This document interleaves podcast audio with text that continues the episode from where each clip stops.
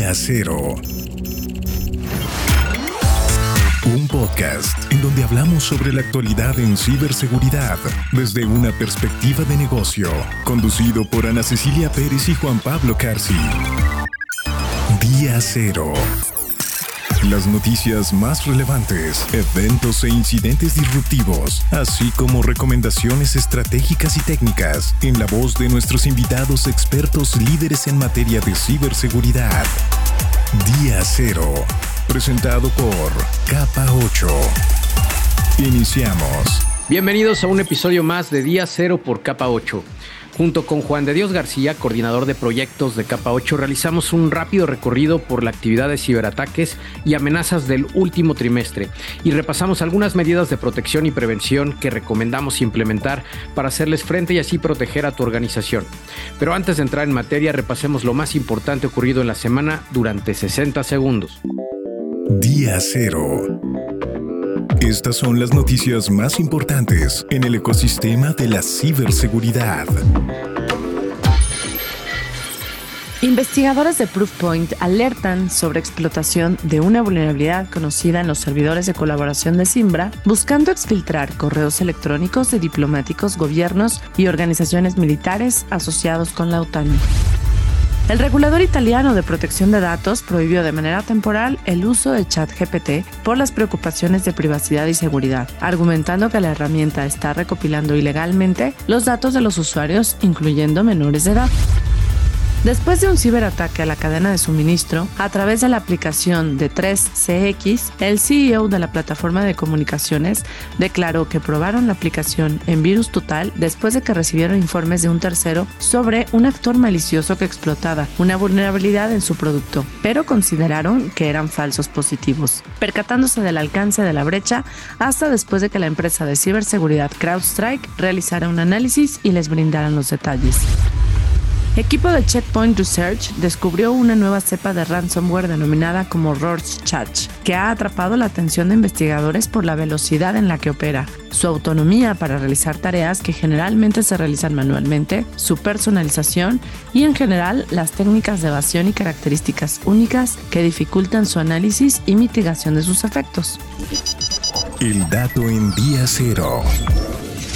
El dato, el informe, el estado de la ciberseguridad para medianas empresas en 2023 de Huntress destaca que estas organizaciones no están preparadas para un ataque, ya que el 61% de ellas no tienen un experto en ciberseguridad y poco menos de la mitad no tiene un plan de respuesta a incidentes. Únete a la conversación de Día Cero en las redes sociales de Capa 8 y visita capa8.com. Que día a día diseñan y ejecutan estrategias en el mundo de la seguridad informática dan su voz en Día Cero. Nuestro invitado. Increíble semana, Ana. Muchas noticias. Parece que los cibercriminales no se toman vacaciones. Y, bueno, pues por, lo tanto tenemos que estar muy, muy eh, pendientes de todo lo que está aconteciendo en, en el panorama. Bienvenida, Ana. ¿Cómo estás? Hola Juan Pablo, muchas gracias, qué gusto saludarte y pues bienvenida a toda nuestra audiencia que nos sigue semana con semana aquí en Día Cero, en donde saben, platicamos de lo que está sucediendo, de noticias, pero además tenemos a grandes invitados para hablar de temas interesantes. Y como bien lo dijiste, no importan las vacaciones, no importa si es de día, si es de noche, si es día feriado, pues el crimen avanza y tenemos que seguir atentos y tenemos que pues estar protegidos y bajo la conciencia y los controles necesarios de que en cualquier momento podemos ser víctimas de un incidente. Sí, sí, desde luego. Y es por eso que, que, estábamos muy interesados en día cero de poder platicar, hacer un pequeño alto. Eh, vamos ya prácticamente terminando el primer trimestre de 2023 y, teníamos la intención de poder hablar sobre el recuento de los años en, términos de ciberseguridad, de cuáles han sido las principales amenazas que hemos observado en el último trimestre y las recomendaciones, sobre todo para nuestro público, para que podamos seguir y protegernos. Y para esto tenemos un invitado de casa, Ana. Es, es por supuesto uno de los el líder de nuestros expertos en ciberseguridad, con muchos años de experiencia en el campo y bueno, pues estamos muy ansiosos por aprender de, sus conocimientos y perspectivas. Juan de Dios García, ¿cómo estás? Muy buenos días, tardes, noches, dependiendo de cuándo nos escuchen. Hola Juan Pablo, hola Ana. Hola a todos, también los que nos escuchen. Pues muy bien, muchas gracias. Espero que ustedes también estén muy bien. Como siempre, es un gusto saludarte, Juan de Dios. A mí me encanta que nos acompañes porque además eh, me parece que es importante compartir con nuestra audiencia esos puntos de vista que además en tu caso los explicas eh, pausada y claramente y, son temas que deben de, digamos, de, explicarse de esa manera. Y bueno, con el contexto que acaba de platicar Juan Pablo un poco, el último trimestre ha, habido mucho movimiento eh, en relación a las ciberamenazas, pero ¿cuáles consideras que han sido las principales amenazas y ciberataques ocurridos en el último trimestre? Mira, eh, a pesar de que se habla mucho de, diferentes nuevas amenazas que podrían estar eh, reforzadas con, el avance de nuevas tecnologías, lo que hemos observado nosotros es que, permanecen los mismos eh, rubros dentro de los ciberataques, por decirlo así. Sin embargo, detrás de esto sí puede haber todo eh, este avance de nuevas tecnologías. Lo que hemos observado mucho es que ha aumentado, por ejemplo, el, espacio de, sitios web con software falso, el llamado fake software, que ya no es a través incluso de phishing, en el cual los capturan a los usuarios o, los seducen, ¿no? Sino que simplemente a través de una navegación web, eh, inclusive dentro de, los buscadores pueden aparecer sitios falsos con software que ofrecen como si fuera de, manera legítima, legítima, perdón. Y después, ya cuando hacen la descarga, pues tienen ahí embebidos eh, elementos, artefactos de malware con los cuales el, el usuario infecta sus máquinas. Obviamente todo el tema de phishing sigue siendo uno de los principales eh, elementos con los cuales los ciberdelincuentes entran a los equipos de, los, de los usuarios. También hemos visto mucho eh, el aumento en, en, DNS dinámicos a través de las conexiones que, salen de, los, de las organizaciones. Y esto indica que los ciberdelincuentes están ampliando ese, ese espacio en el cual sus eh, servidores de comando y control contactan eh, de manera aleatoria diferentes DNS para poder ocultarse y, de alguna forma desaparecer y, no los estén rastreando y eh, puedan a través de, listas negras bloquear los, las infraestructuras de seguridad. También mucho tema de, de malware sobre todo malware eh, ya muy especializado. Por ejemplo, hay uno que, que tiene incluso más de una década y sigue apareciendo de una manera más persistente y quizás más especializada, como el tema de Quadbot. Es un malware especializado o que inició especializándose en temas eh, o en, en, entornos financieros, en donde este eh, se replica de una manera muy particular, como si fuera un gusano, pero también tiene las particularidades de un troyano. Entonces es muy complicado que, puedan bloquear este tipo de, ataques a veces las organizaciones cuando no tienen las, las herramientas eh, adecuadas para poder detectar y responder a este tipo de ataques.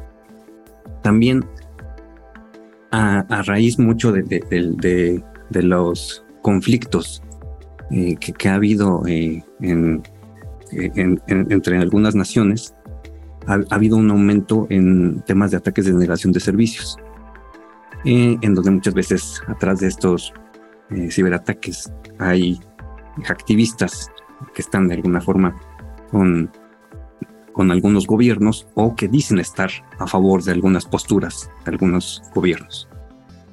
Y el tema de exfiltración de datos creo que es uno de los que, podríamos resaltar mucho.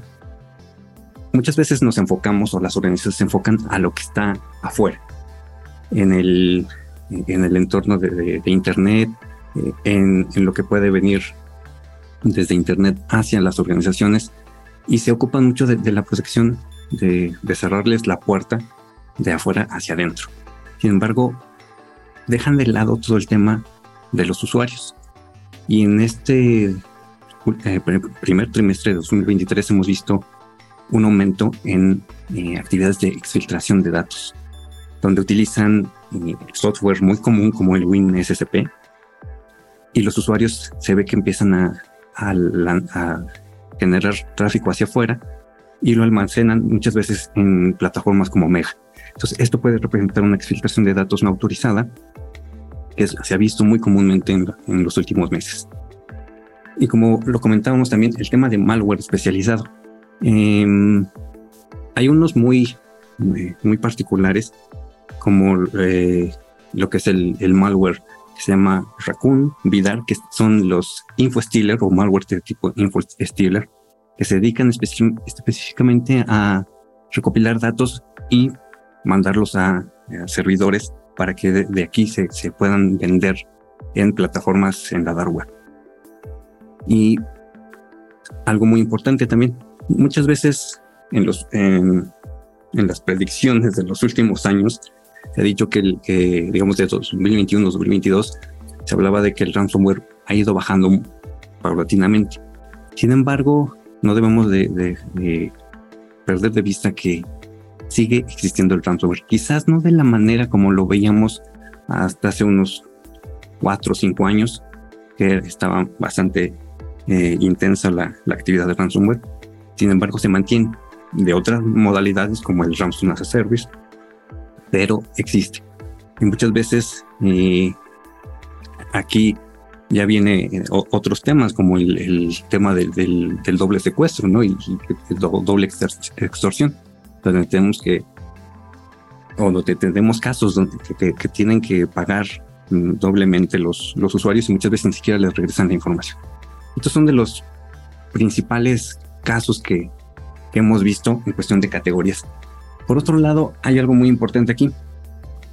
No debemos de perder de vista la tendencia que, existe hacia ciertos servicios en particular o protocolos o cuartos que, ah, que pueden estar detrás de, de, eh, estos de estas categorías de ataques como es la, los ataques de fuerza bruta que muchas veces se ven eh, sobre el puerto 22 particularmente eh, y los demás puertos que puedan estar expuestos hacia internet como los más comunes, el de HTTPS 443, 80, puerto 25 utilizado para correo y eh, se mantienen eh, los ataques de fuerza bruta o los escaneos hacia eh, las organizaciones que puedan tener el, el, puerto 445, que regularmente es utilizado hacia el interior o que debe ser utilizado hacia el interior de las organizaciones para evitar cualquier eh, cualquier ataque, pero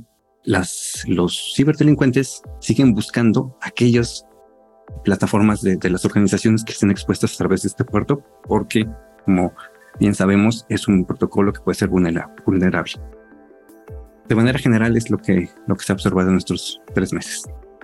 Ay, increíble, Juan de Dios. A, pesar de que trataste de sintetizar prácticamente la operación de los últimos tres meses, la actividad que, has observado dentro de, nuestras operaciones en los últimos tres meses, pues vemos que, hay muchísimas cosas a destacar. Es, complejo, me parece, por la gran cantidad de información que hay, pero me parece eh, que sería destacable esto que comentas, ¿no? El, esquema de los infostealers, ¿no? Del Stealer as a Service que estamos observando de manera recurrente ya eh, y particularmente en el contexto de nuestro país, ¿no? Si bien sabemos que es una tendencia global. Juan de Dios, ahora en tema de sectores o industrias, ¿cuáles son los que, has observado, que se están observando más afectados por este tipo de ataques? Pues son variados. Eh, realmente de manera global, podemos ver que es sobre la mayoría de las industrias, digamos en el sector empresarial, eh, temas de comercios, mayoristas, retail, menoristas, eh, en el sector financiero existe mucho, mucho este tipo de ataques, eh, sobre todo con los, eh, los ataques especializados, con los malware, como mencionamos, como Quackbot, entre otros, bancos, fintech, servicios de salud, etcétera. y en México particularmente, pues podríamos hablar que han, sido enfocados hacia el sector financiero, el sector de salud, logística, retail, incluso en el sector educativo también se ha observado. Eh, y en el sector transporte, transporte son los principales que hemos visto y en México en particular estos que les menciono. Pues básicamente me parece que aquí lo importante a resaltar es que si bien hay sectores en los que más se enfocan o que son más vulnerables y susceptibles, pues en realidad cualquier sector, ¿no? Y bien lo mencionaste ahorita, mencionaste una amplia diversidad de sectores que sabemos que están siendo afectados, que han sido afectados y que además estadísticamente las tendencias nos dicen que van en incremento los ataques hacia los mismos. Y, y con base en ello, ¿has observado alguna tendencia en la evolución de los ciberataques recientes? ¿Algunas nuevas técnicas, tácticas que emplean los, los ciberdelincuentes? Eh, sí ha existido de alguna forma una evolución en cuanto a la sofisticación de los ataques, eh, donde podemos observar que estos pueden ser dirigidos con mayor particularidad hacia sus objetivos y con mayor precisión de alguna forma.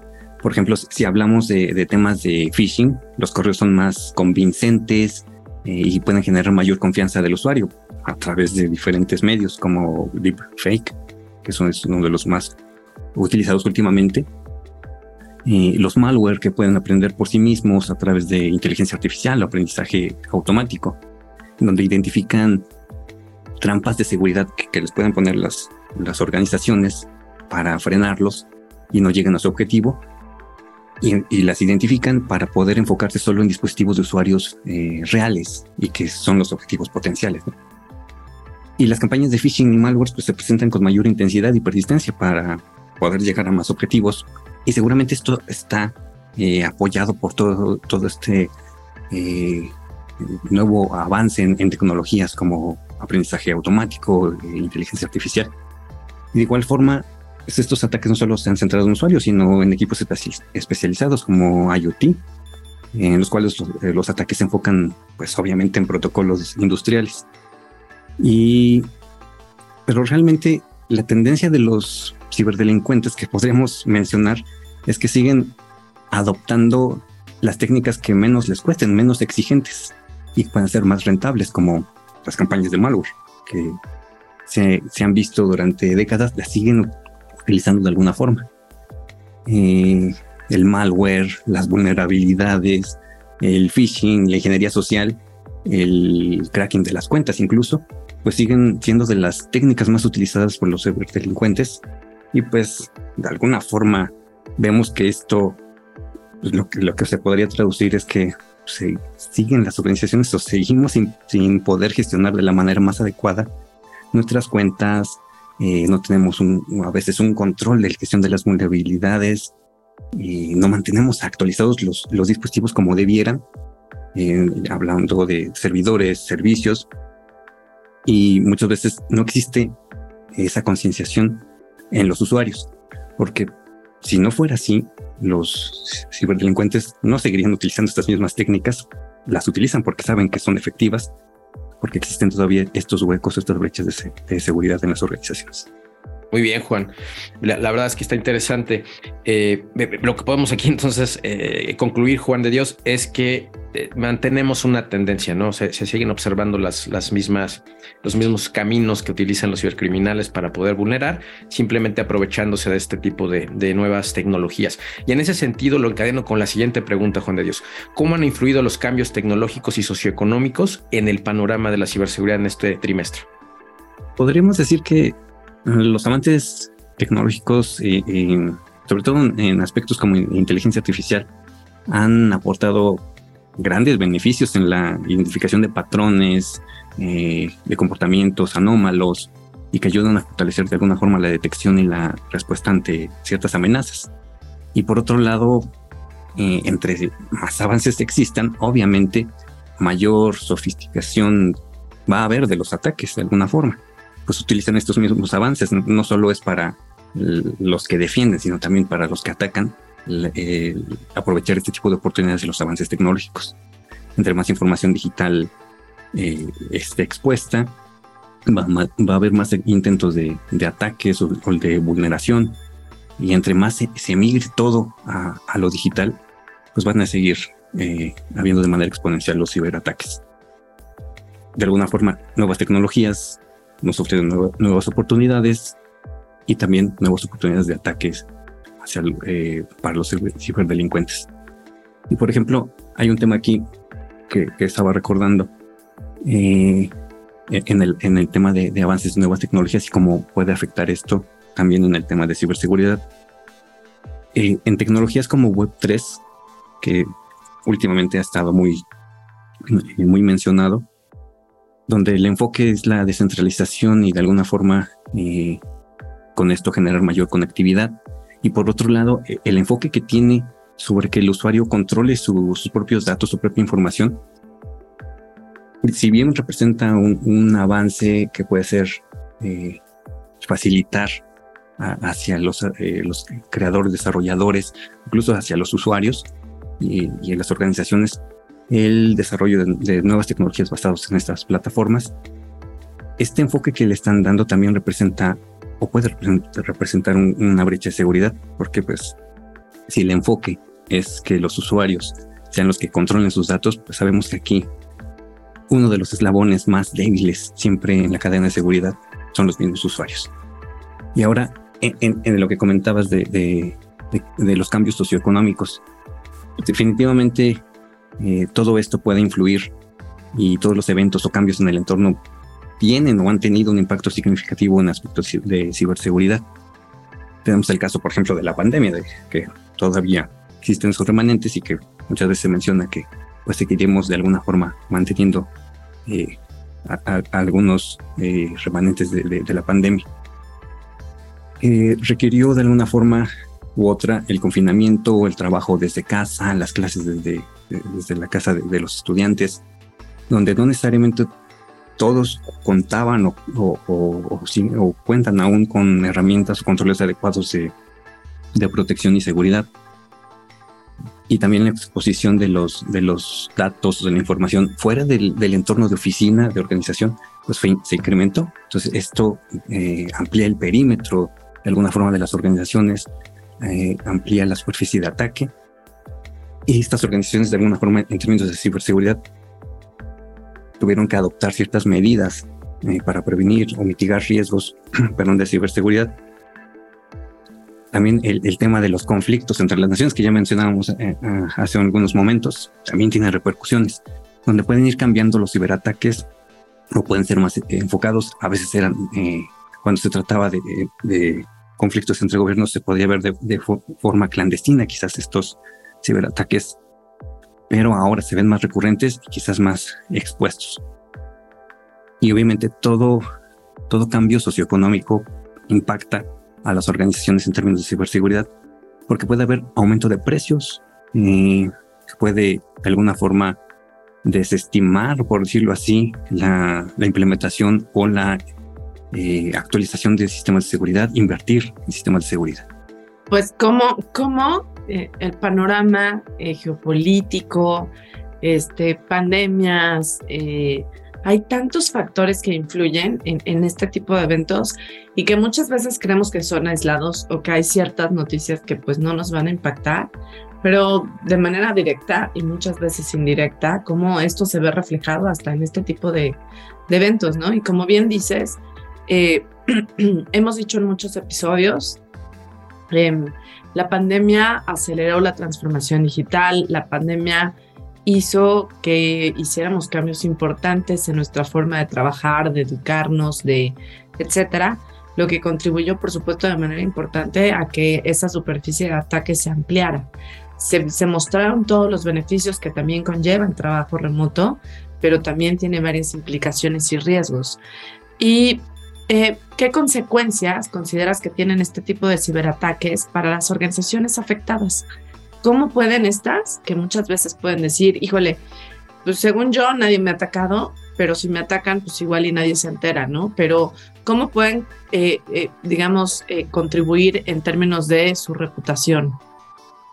Empezaría por, por la segunda parte de cómo pueden, de alguna forma, reforzar o cómo pueden eh, aportar algo a sus organizaciones eh, para evitar que, exista una repercusión en su reputación y su negocio. Deben de, invertir y no considerar como un costo el tema de ciberseguridad. En, de forma inicial, las afectaciones que puede haber, pues van sobre la propia organización, que pueden ir desde, desde la eh, obstaculización de sus operaciones y producción, que esto, cuando los frenan, cuando frenan la, operación o la producción, puede llevarlos a pérdidas económicas, Y esto de alguna forma agrava cuando existen casos de secuestros de información, como ransomware, por ejemplo. Pues además del costo de, por el, frenar las operaciones o el bloqueo de las operaciones, pues deben pagar por rescatar su información. En muchas ocasiones no se recupera aún pagando por el rescate. Como hablamos hace un momento de, los temas de, doble extorsión, a pesar de que los pagan el rescate, después ya los amenazan con que están publicados en, algún sitio y, o que pueden publicarlos en algún sitio si no les dan eh, otro pago adicional.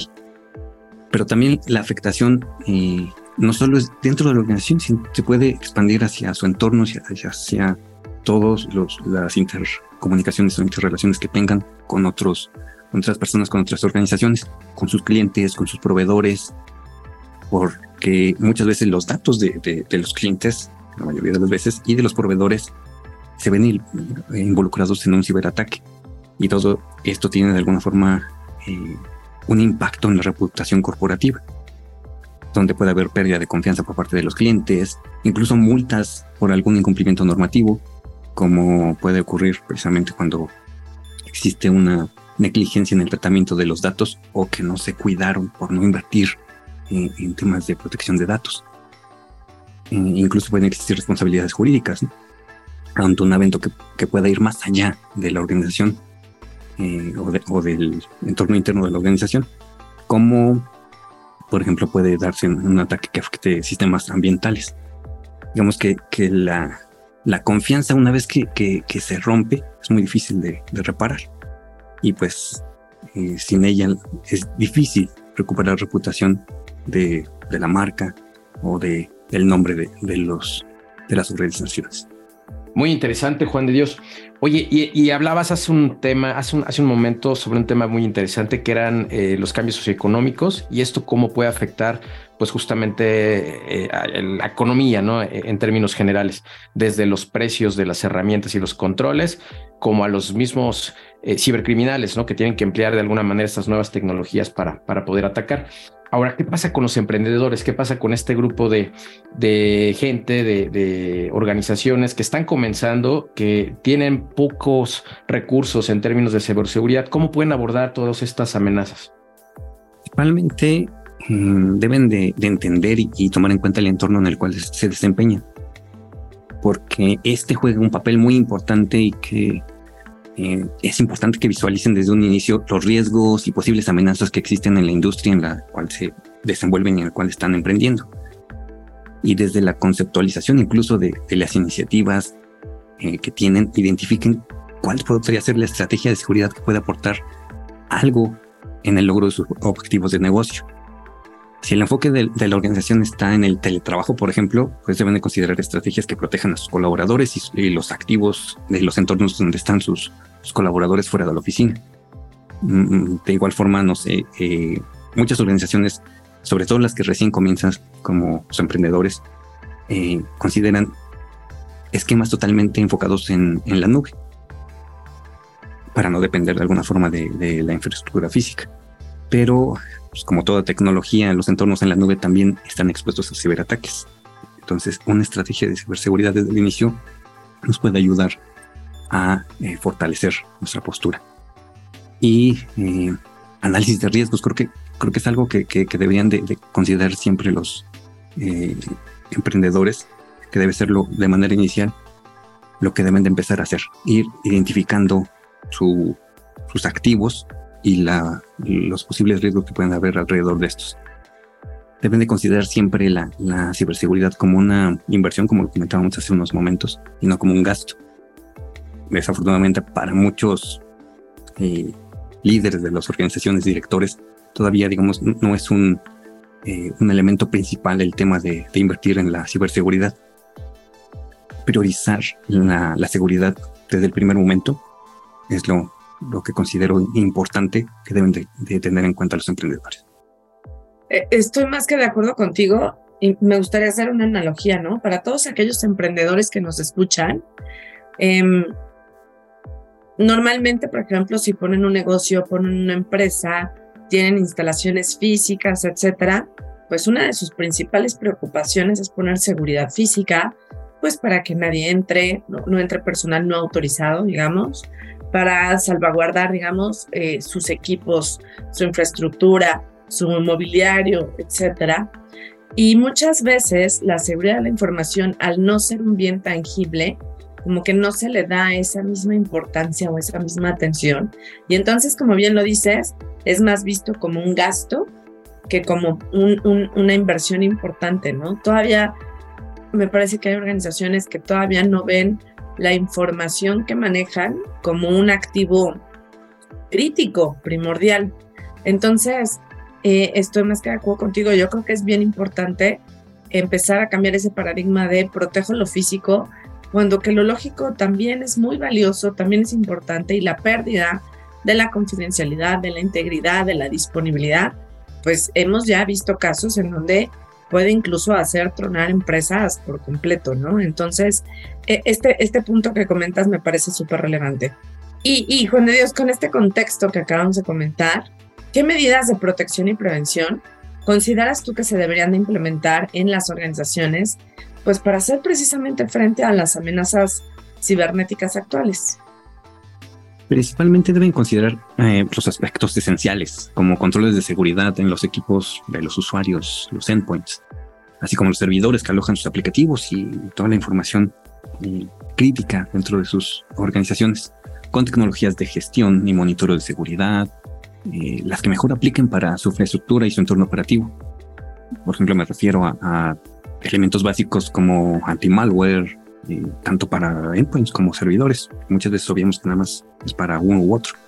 Sistemas de protección para el perímetro, eh, firewalls, IPS, IPS, eh, de los más avanzados que existen, pueden eh, incluso tener complementos que pueden ayudar para mitigar ciertos ataques. La segmentación, microsegmentación incluso, ya sea en redes físicas como virtuales, toda la estructuración de la red, también forma parte de, la seguridad, no solo los elementos eh, dispositivos de seguridad, sino también la estrategia de cómo eh, establezcamos nuestra estructura de red es un elemento de seguridad que debemos de considerar. Y también existen hoy en día muchísimas tecnologías de, ciberseguridad muy avanzadas que enfocan eh, sus esfuerzos en la detección de amenazas sofisticadas por ejemplo, las que mencionábamos basadas en, aprendizaje automático, inteligencia artificial, que puede identificar comportamientos anómalos en la red y que detectan posibles amenazas, incluso pueden responder ante ellas. De alguna otra forma también, el, contar con inventarios activos actualizado. Un análisis de riesgo nos puede ayudar a, a tener esa identificación. Si no sabemos lo que tenemos, no sabemos lo que debemos de proteger. Y también lo que comentábamos hace algunos momentos, reducir la superficie de ataque lo más que se pueda y identificar lo que es necesario que esté expuesto y lo que no debería o lo que quizás no, no sea necesario que esté para que podamos reducir esta superficie de ataque.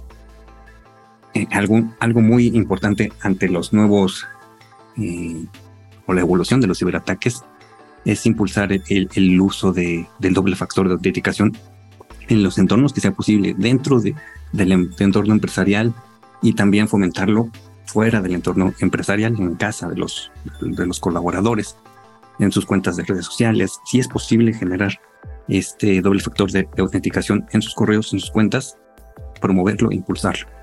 Y sobre todo el tema de concientización, concientizar a, a, los colaboradores de la organización en aspectos de ciberseguridad. Ya, eso es, eso es primordial, Juan de Dios. Ya, ya has dado en el clavo. Nosotros venimos reiteradamente platicando en día cero sobre estas mejores prácticas. Eh, ¿Cuáles consideras, si nos quisieras favor aquí recordar las eh, cuáles serían esas mejores prácticas en términos de capacitación y concienciación del personal sobre, sobre ciberseguridad? Principalmente que lo, que lo enfoquemos o que no perdamos de vista que debe ser con el enfoque humano. Que no, que no pongamos eh, estrategias o que no establezcamos estrategias de, de concienciación sobre ciberseguridad solo por cumplimiento. Porque si no, eh, pues vamos a terminar eh, con procesos eh, obsoletos que no van a ser utilizados o que van a ser capacitaciones o sesiones de concienciación que se dan una vez al año y se olvidan el resto. Y nada más lo hacen por cumplir. Si lo hacemos de esa forma, creo que no estaríamos logrando el objetivo de realmente concientizar podremos estar capacitando, pero no concientizando. Y pues sabemos que una de las mayores debilidades dentro del entorno de ciberseguridad, pues es el factor humano precisamente. No importa si, si las organizaciones tienen muchísimos elementos de, de protección de seguridad y que, incluso utilicen las contraseñas más sofisticadas y más elaboradas o, o los sistemas más avanzados. Si no existe la capacitación y concienciación en los usuarios, esto puede resultar inútil sí, debemos de, centrarnos siempre en el factor humano de, alguna u otra forma para generar de alguna forma eh, usuarios y colaboradores que sean conscientes, que no los asustemos con temas de ciberseguridad o, de los ciberataques, sino que los hagamos conscientes. De alguna forma que sí les generemos cierta paranoia, como dirían algunos, pero que no tengan miedo, que estén eh, de alguna forma con una eh, seguridad psicológica y ayudarles dentro de, esta, de estas capacitaciones y concienciación a fortalecer esta seguridad psicológica en la cual puedan hacer frente a posibles extorsiones, eh, la persuasión que, existe alrededor de los ciberataques de ingeniería social, ayudarles a identificarlos, para que se hagan resilientes y, puedan eh, entenderlos primero para poder hacer frente cuando los identifiquen. Así como educamos a nuestros, eh, a nuestros hijos eh, en temas de, prevención de ciberacoso, por ejemplo, entre muchas otras cosas como bullying o cualquier tema de, de interacción interrelación, así también debemos tener ese enfoque con los usuarios, en el cual los empoderemos de alguna forma para poderles dar las herramientas para que ellos puedan hacer frente ante cualquier eh, intento de, ataque por ingeniería social o cualquier ataque que vaya enfocado en el factor humano. debemos de construir también a nivel organizacional, a través de la concienciación, eh, una cultura de seguridad y debemos tener programas que no solo sean una vez al año, sino que sean recurrentes de alguna forma para seguir fomentando todos esos temas de, alrededor de la ciberseguridad. Y trabajar mucho sobre eh, lo que puede afectar no solo en, los sistemas, sino lo que puede afectar precisamente en el factor humano, como el phishing, el malware enfocado hacia los usuarios, el trabajo desde casa, los errores humanos, incluso también eh, debemos de abordarlos y, saber cómo, cómo podemos evitar estos, estos eh, errores humanos a través de, que ellos comprendan cómo se pueden dar, eh, como mencionamos, empoderarlos de alguna forma para que hagan frente ante esto, eh, esta educación continua que debemos de darles para que vayamos reforzando todos los conocimientos alrededor de esto, los vayamos actualizando, no los dejemos en una sola, una sola base sino que poco a poco los vayamos integrando cada vez más a, todos los temas de, ciberseguridad y que los hagamos partícipes de cualquier cambio dentro de la organización. Si generamos un sistema de gestión eh, de, de, seguridad de la información de nuestras organizaciones, involucremos y hagamos partícipes a todos nuestros colaboradores para que no exista resistencia ante ningún cambio. Y cuando vean alguna política de seguridad, no la tomen como algo necesariamente como que lo están obligando, sino que tengan un sentido de pertenencia ante estos eh, nuevos elementos o estas nuevas estrategias alrededor de la ciberseguridad. Y pues debemos de siempre de, tratar de dosificar de la manera mm, más adecuada toda la información que le estamos proporcionando a los usuarios. Dividir el material que, les, que les vamos a proporcionar en, sus sesiones de capacitación de la mejor forma, porque hay veces que se dan en una sola sesión y pues se pretende que ya con eso cumplamos y que ya los usuarios estén concientizados o capacitados. Sin embargo, pues la saturación de información nunca será la, la mejor vía para este tema de concienciación. Eh, entrenamiento regular, como lo comentábamos, asegurarnos que, el material sea relevante, porque muchas veces eh, no identificamos lo que puede interesar o puede ser de utilidad para el usuario de, identificar las necesidades de cada una de las áreas de cada uno de nuestros usuarios para poder conectar con ellos desde ahí. Utilizar contenidos adecuados, que sean interactivos y sobre todo establecer métricas, e ir probando el progreso de los, usuarios en, cuestión de, conocimientos y con ello crear esa cultura de seguridad. Evitarles que de alguna forma piensen que es un problema ajeno a ellos todo el tema de, ciberseguridad y que solo es un problema de tecnologías de la información, como muchas veces piensan las organizaciones, y se hacen a un lado las demás áreas, ¿no? Ese es un problema de, tecnologías. Ellos deben ser los únicos que capaciten o que concienticen, alrededor de ciberseguridad. debemos de capacitar también a los líderes de área o los responsables de área para que a través de ellos también permeen toda esta, esta cultura de, de ciberseguridad. Y de alguna forma enlazarlo todo esto a los valores organizacionales de cada empresa, para que desde ahí, incluso desde la alta dirección como debe de ser, se permee hacia todos los líderes de la organización y hacia todos los colaboradores. Y, no sé, hablando de algunos temas esenciales, podremos mencionar eh, lo, que ya mencionamos de, de concienciación sobre phishing, seguridad en casa, contraseñas, autenticación, digamos, temas esenciales que, debemos de, considerar, el uso seguro de Internet, tanto dentro de las organizaciones como fuera de ellas, la seguridad física que ya comentaban en algún momento, mm, seguridad de los dispositivos móviles, eh, el uso de, eh, redes inalámbricas fuera de la organización eh, y entre otras cosas como lo más importante para los usuarios, ingeniería social. Creo que esos serían los elementos que debemos de considerar para dentro de las buenas prácticas para concienciación más que de acuerdo contigo, la verdad es que es un reto importante en culturas en donde el tema de la seguridad de la información no estaba pues arraigado o no se era consciente, ¿no? Ni siquiera eh, no se tenía la importancia. Pero como bien lo dijiste, yo quiero, quiero como retomar varios puntos que mencionaste, ¿no?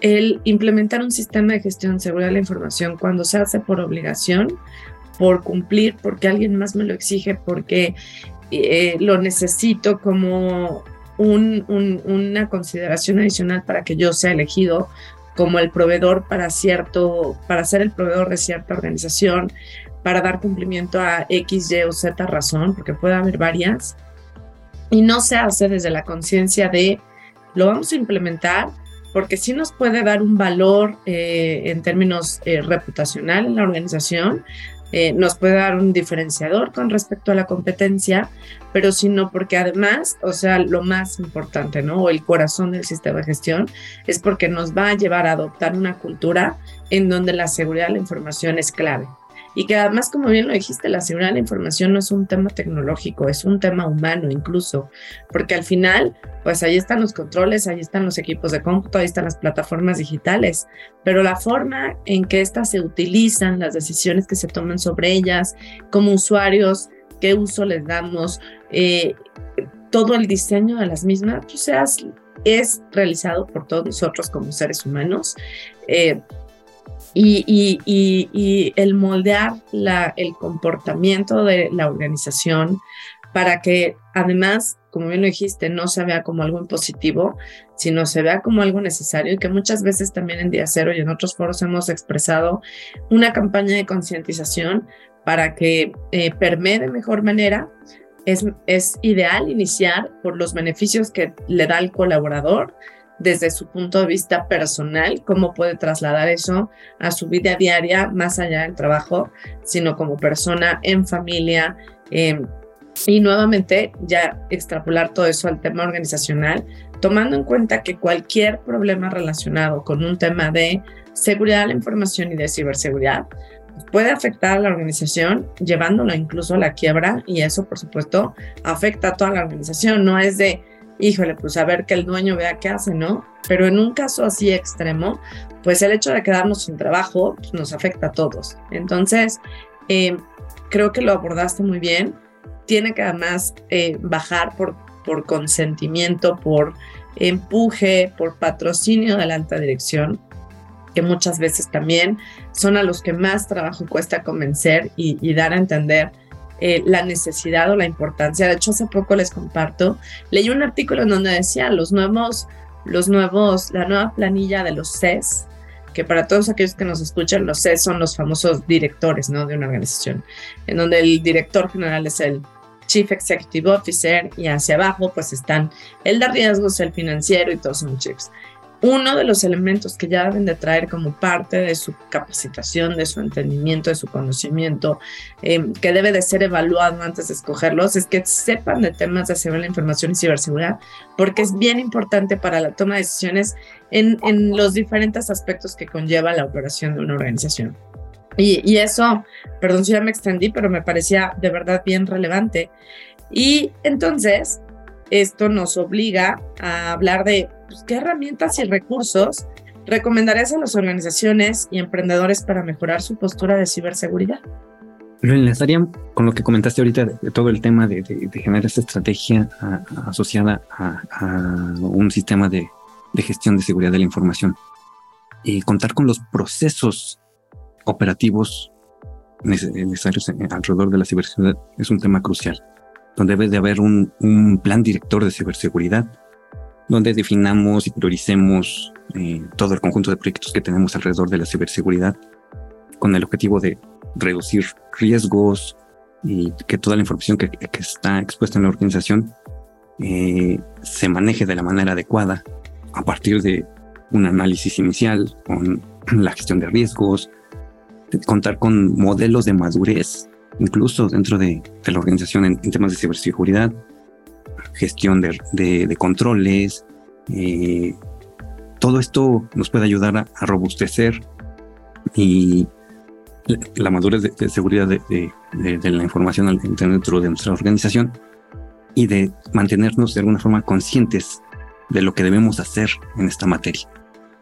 Contar con un procedimiento de, respuesta ante incidentes independientemente del, tamaño o nivel de la empresa, eh, el, contar con procesos que estén adecuados y adaptados a nuestra operación es imprescindible. Eh, probablemente no podamos adaptar los de grandes empresas, eso no, nos va a servir de nada, pero debemos de contar siempre con, los procesos más adecuados. Y eh, con ello, pues, con este, estos elementos de análisis de riesgos, o de este, evaluación de, activos, nos podemos ir asegurando eh, de tener la visibilidad de todo nuestro entorno tecnológico para poder asegurarlo y protegerlo. Como mencionaba al inicio, eh, si no sabemos lo que tenemos, no sabemos qué es lo que vamos a proteger. Y además de desarrollar nuestra estrategia de seguridad, probarla eh, hacer ejercicios de, simulación, sino necesariamente con pruebas de penetración, análisis de vulnerabilidades, sino incluso temas de, de, role-playing en, los cuales vayamos generando casos. ¿Qué haríamos en caso de que nos, atacaran de una u otra forma? Eh, hacer campañas de concienciación eh, a través de, elementos que prueben o que midan la efectividad de nuestra estrategia tratar de anticiparnos eh, ante las amenazas, ante los ciberdelincuentes a través de la gestión de vulnerabilidades es algo también primordial. Generar toda esta protección de los dispositivos, no solo de la infraestructura general de servidores, sino de todos los dispositivos móviles, todo lo que, eh, lo que lleve o, almacene información, debemos de protegerlo y eh, con ello generar una cultura de seguridad más fortalecida. Y si no tenemos los elementos eh, necesarios dentro de nuestra organización con nuestros colaboradores, nuestros especialistas, no descartemos la externalización de alguna forma de la ciberseguridad. Necesitamos apoyo de, consultoría o apoyo en otros sentidos para la implementación de, controles de seguridad. Lo podamos hacer eh, a través de, empresas especializadas. No, nunca lo descarten acérquense con, los especialistas. Y pues obviamente el uso de, tecnologías especializadas que, puedan aplicar inteligencia artificial ante los nuevos ataques que, van evolucionando es algo primordial. También eh, exploren sobre ello para que vayan entendiendo eh, cómo, cómo eh, se manejan, cómo operan y cómo pueden beneficiar a nuestras organizaciones. Excelente, Juan. Sí, gran recomendación. No está de más que ya seas emprendedor, seas una organización que ya estás mucho más madura que, que a lo mejor estos grandes emprendimientos y startups, pues consideres que la ciberseguridad es un tema que tiene que estar en el chip de todas las personas y en el de la organización misma, pues eh, en el día a día, ¿no? Justamente con alguna de las herramientas que has comentado.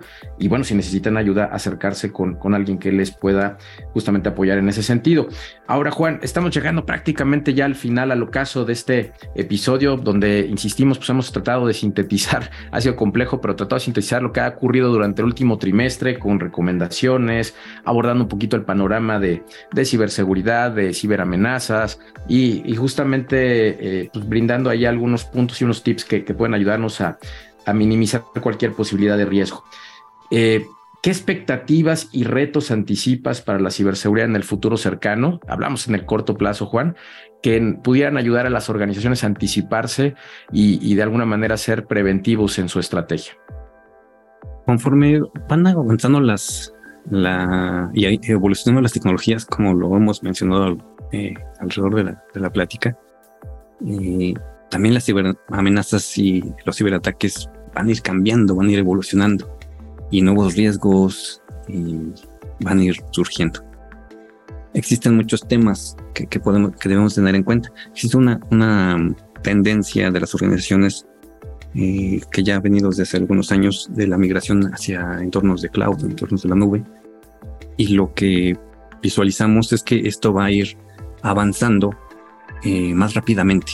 Entonces debemos de tener en cuenta esto porque finalmente, eh, aunque lo saquemos de la organización de, de, manera física y lo migremos a la nube, también va a estar expuesto ante amenazas de, ciberseguridad.